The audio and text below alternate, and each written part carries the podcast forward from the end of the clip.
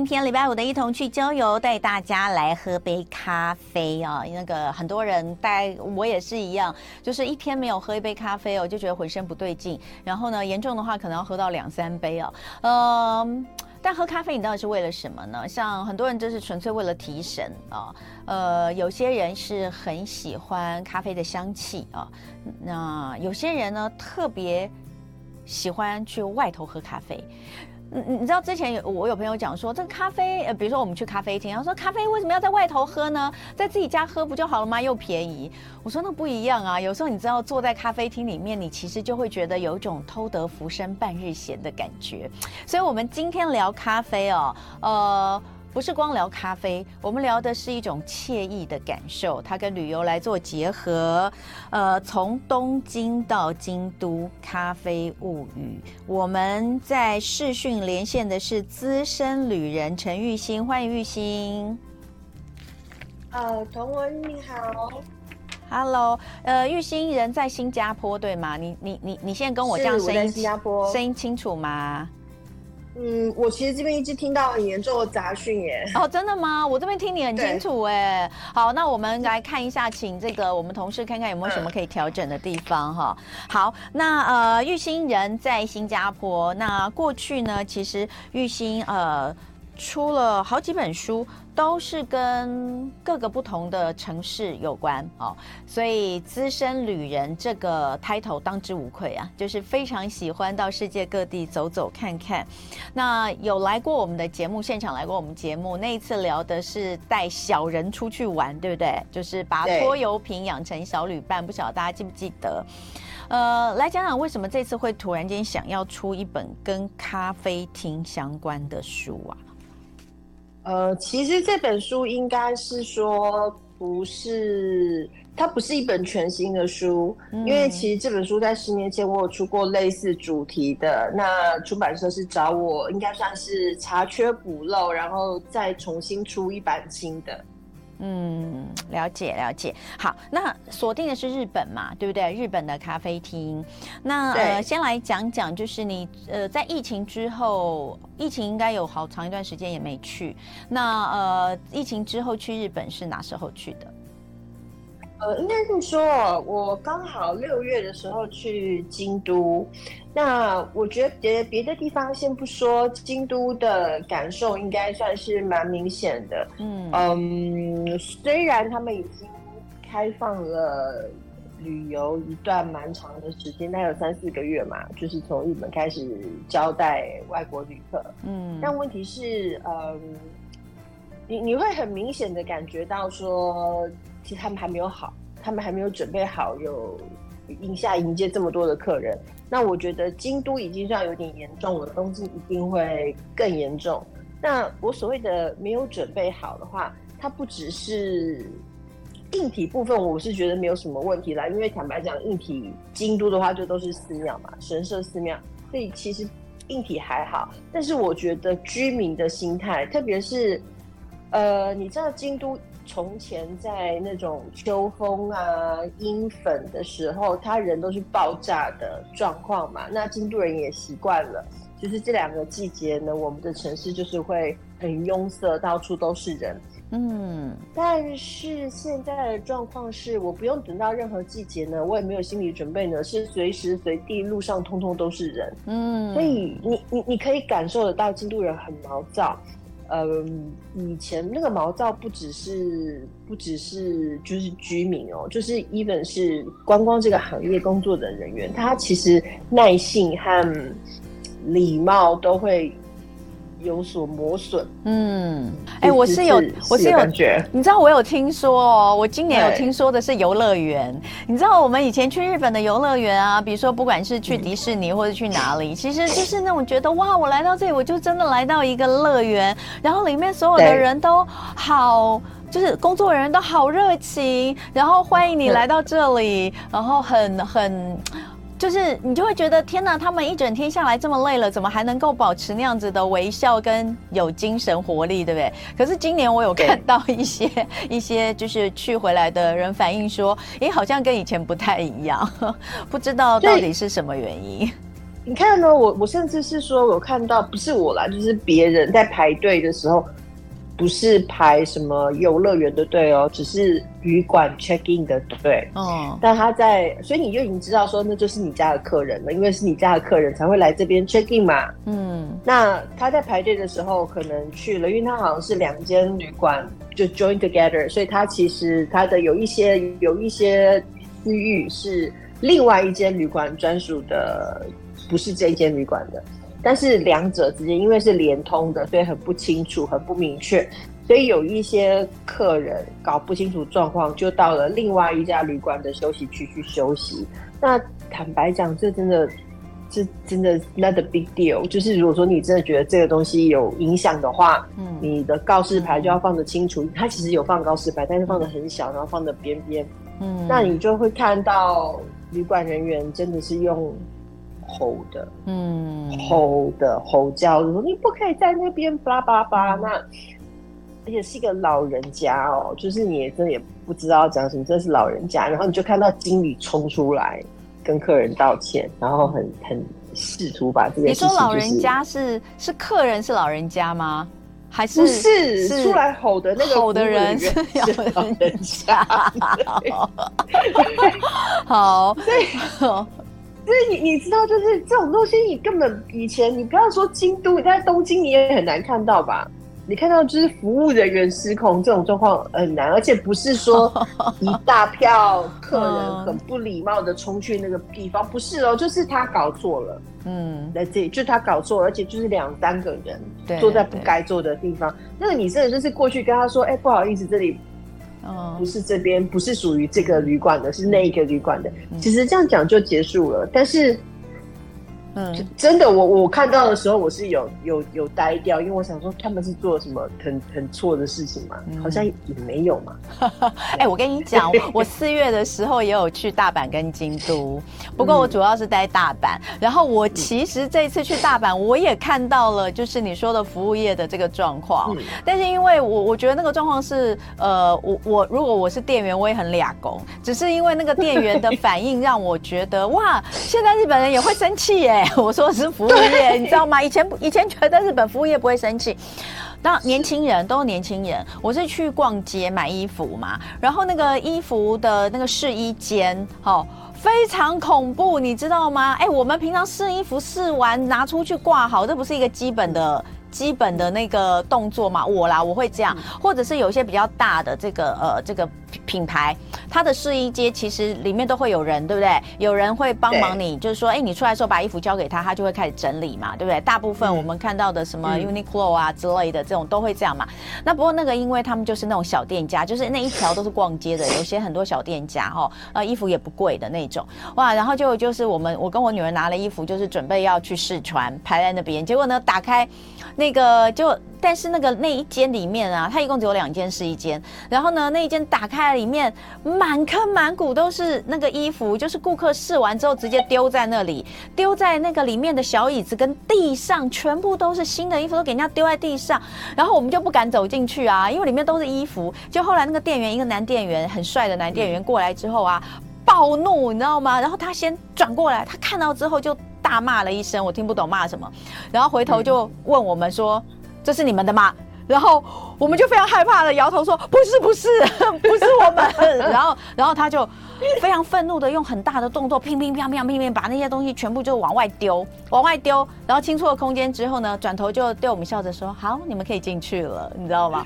然后你知道，对，就是就是这个感觉，好恐怖哦。好，哎，好，我们今天的主题呢，今天的主题其实是咖啡厅哦，但是因为既然既然这个玉欣讲到了，就是他今年去日本旅游的比较特殊的感受，我也讲一下。我也真的是那时候有发现，而且不是只有一家，我去别家，我去别家一样也是服饰店，然后也也是没有让我感受到就是这么的这么的，就是。啊、呃，跟以前的日本人都不日本人了？就跟以前那样，对，日本人觉醒了，日本的服务业觉醒了，不是有钱的就是老大，不在顾客至上了。哎、欸，这真的，哎、欸，我觉得这个倒真的是值得研究的，因为以前通通都拿什么日本的服务业来跟大家来跟大家讲，拿当然当一个什么标准啊，一个一个天花板。我觉得这倒是真的值得去思考一下。哎，他们其实现在已进入完全不同的世代了嘛，大家是？而且你要知道，不只是不同世代，我觉得他们因为。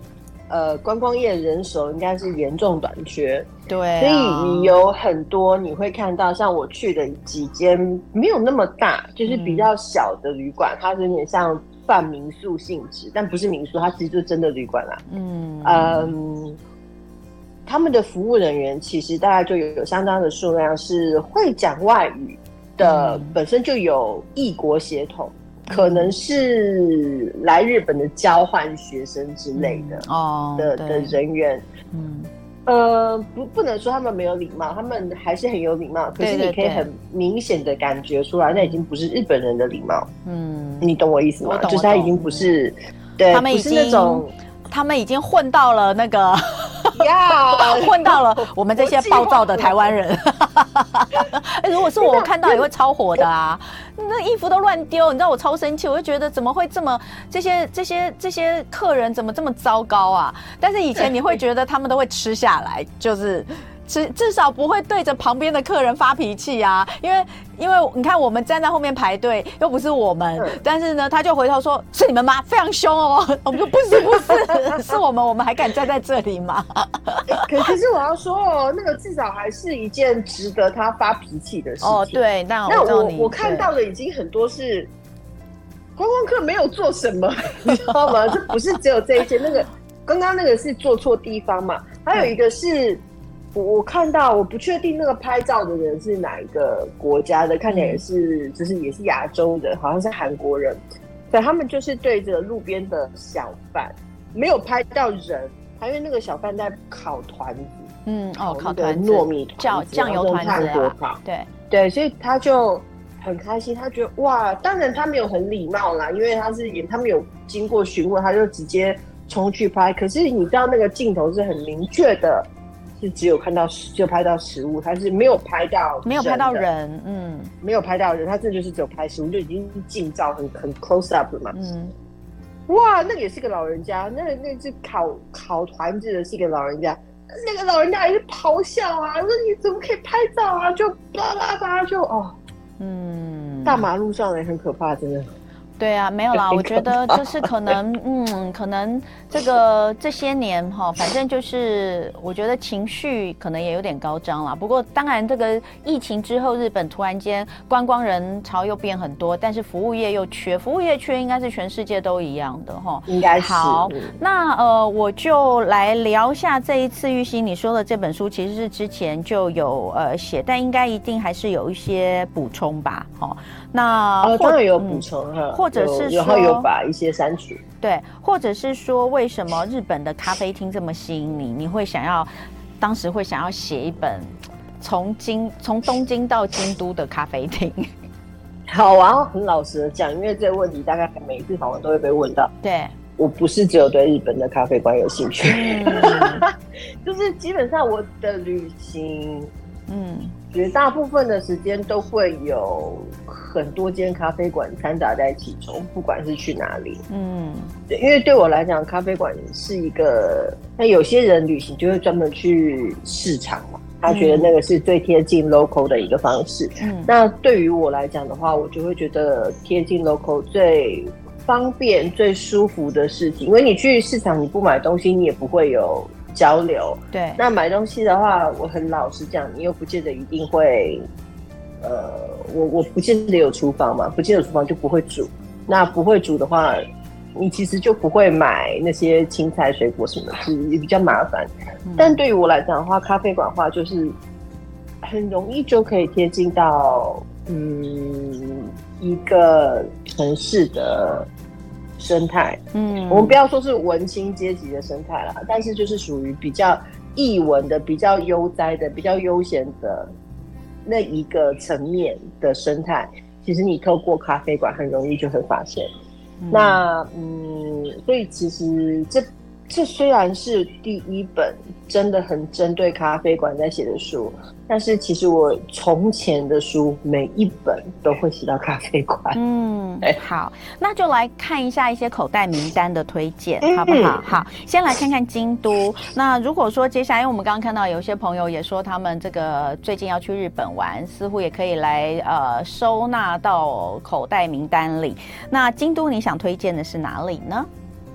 啊、呃，我想推荐的是第一间是在木屋丁通的这个这个 location，对大家来讲应该都是非常容易抵达。嗯，它是一间叫做哇，这怎么念？Soiri，呃，因为它的它是应该是法文吧，Tea Room Soiri，它这一间是听起来很西式的、很西方的名字，但是它其实是一间。非常大正风的一个建筑，就是它有点像呃洋式的和郁欣，我们这边要先稍微那个停一下，进个广告，待会回来聊哦，哈。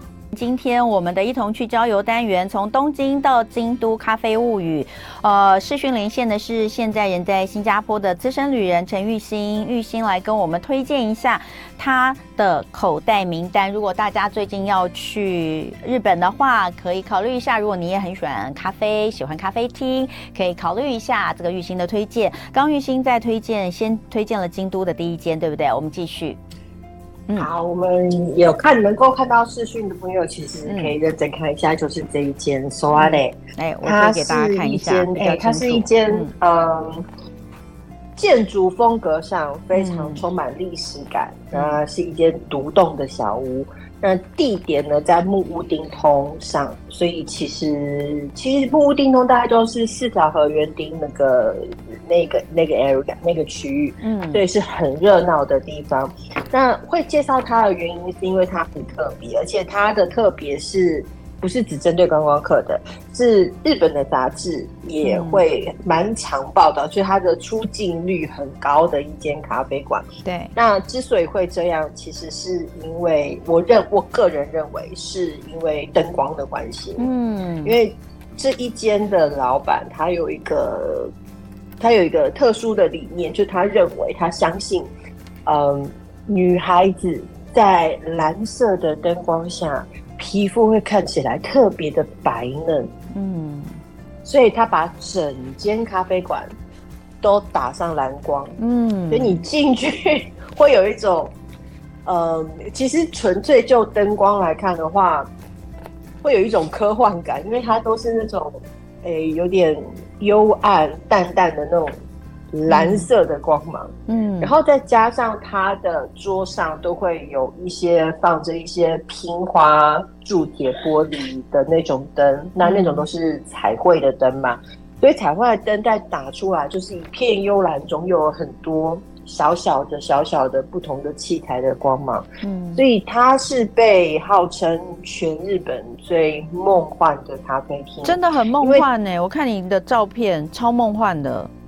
对，然后再加上它摆了很多，就是什么 flamingo 娃娃，嗯，然后或是一些嗯很漂亮的一些茶具或是水杯，嗯，那它的招牌饮料其实就不是咖啡，嗯，它的招牌饮料是苏打水，苏打水配上五颜六色的果冻，就洋菜冻嘛，嗯，就其实是洋菜冻，嗯，那呃。灯光下看起来非常漂亮，嗯，就真的非常漂亮，所以它就是很有名的梦幻咖啡厅。因为加上它本身的建筑又是古色古香。那如果说你喜欢少女漫画风格，嗯。的话，诶、嗯欸，它里面的一些水杯啊，或是餐具啊，或是墙上挂的画，其实都很。值得注意一下，嗯，这一家店的绝大部分的呃装饰品，都是一个画家，一个青年画家东乡青儿的作品。嗯，嗯，那当然，青年画家是很久以前他已经去世了，嗯，也我记得走的时候也很年轻。那他的画风就是属于西洋派美人，加上一点点日式线条感的画法，嗯，所以有一点点像少女漫画。嗯，那特别是他为这这这家的水杯上面，就是使用他的一些素描，就是速写。嗯，那这些速写的呃女性的，就是美人头啊，就会非常的欣赏你漫画里面的你会看到的主角。我个人是蛮推荐这一间的，但这一间如果要去的话，就一定要注意，它看起来是一间很像晚上进去的夜店，因为它就是那个颜色很很梦幻，对不对？很魔幻。对，嗯，对。但是你晚上去，它没有开，你一定要白天去，它很早就关门了。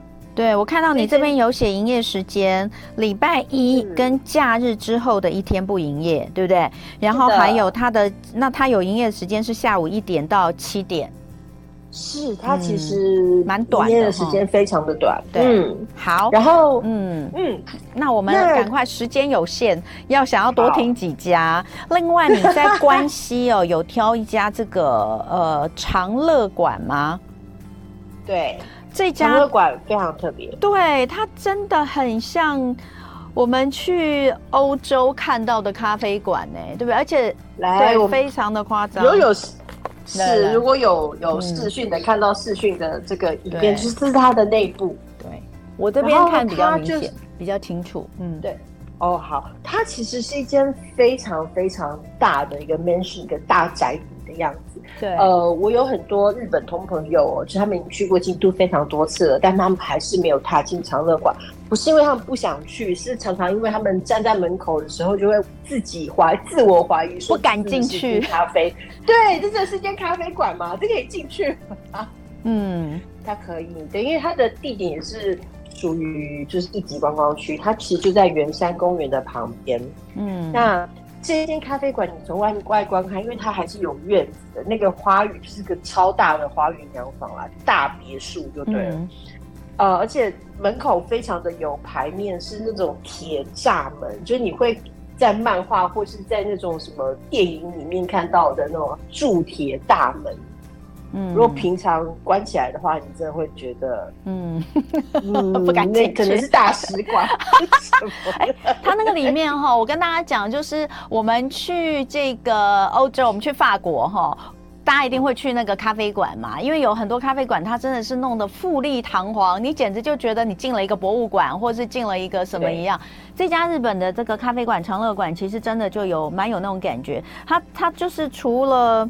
除了可能就是它的建筑跟里面的摆饰都是，还有我看你拍它的杯具，它的杯子、茶这个杯具哦，还有这个碟子啊，什么都好漂亮哈。所以如果想要感受一下这个呃这个豪华的皇室感、皇室风，可以去呃玉兴推荐这家在关西的长乐馆，对不对哈？好，那我们进到东京，当然很多哎，你这里面到底介绍了几家？总共四十间吧，四十间。对，我们看能不能介绍到四间，好不好？东京，我努力。那啊，你要长好，我还要讲一下下。你还要讲吗？那你我跟你讲，你东京没得讲了啦。啊，那我就先讲吧。东东京其实第一间介绍是春屋。呃，春屋其实如果你很常去东京的话，应该很容易发现它是一间连锁咖啡馆。嗯，那呃这一间咖啡馆的话。它主要是大以大正时代的风格去做装潢，对，就是它是比较暗色调、很沉稳的一间咖啡馆。那每一间它会因为不同的区域，所以多多少少会有一点点不一样。嗯，对，但是呃，包含说，比如说你在涩谷，你可能就会点得到那种兔子头，很可爱的那种。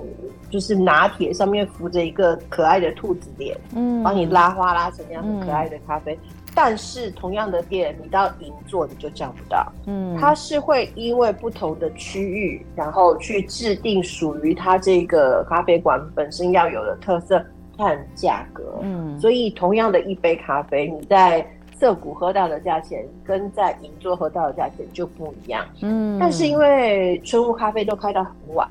所以它非常适合，如果你是一整天玩完，然后还不舍得回到饭店就此结束的，你就可以去那个地方跑跑，我觉得还不错。我觉得这里面好美哦，嗯，嗯，就是你写的、啊、漂亮。你说它这里就是大人做派。你知道，就是大人风，很美很美。呃，跟一样，我跟你讲，就跟刚刚的长乐馆，其实长乐馆也就是也让你觉得哇，好漂亮，好富丽堂，就每一间都很漂亮，但是完全不同的感觉。第一间介绍就是那种真的是少女，然后幽幽幽幽蓝色，然后然后。有那种灵幻感这种，然后第二间就是呃欧式的皇室感，第三间就是日本。你刚刚所，我觉得你这间大正风格，对，对它就是大正风格。哎，最后一间涩谷，好，涩谷这一间呢，它很特别。那我必须要说，不适合呼朋引伴去，嗯，因为这我要介绍的是一间音乐吃茶店。那音乐吃茶店，它其实是早早期，大概可能一九四五零年代的时候，就是一次大一二次大战刚过那个时候开始兴起的。因为那时候有很多音乐发烧友，他在自己家里他是没有办法买很好的音响来听的，所以有一些真的比较有钱的音音乐发烧友，他就会把自己的喜好跟职业结合在一起。所以开了所谓的音乐吃茶店，那这些音乐茶就是音乐咖啡馆的意思。嗯、呃，通常都会配备我们现在说的豪华音响、真空管音响啊，然后很棒的那个扩大机啊，嗯、那收集了一大堆的黑胶唱片啊，然后就是固定的放音乐给也喜欢，就是给他们的同好。嗯，所以这些人来咖啡馆不是为了聊天，也不是为了喝咖啡。是为了听音乐啊，而且是听对古典，以、嗯、基本上是以古典音乐为主。嗯，那呃比较特别的是，有一些还保留到现在，因为这样子的咖啡馆坦白讲不多了，因为它不太具备有我们一般认知的咖啡馆的功能。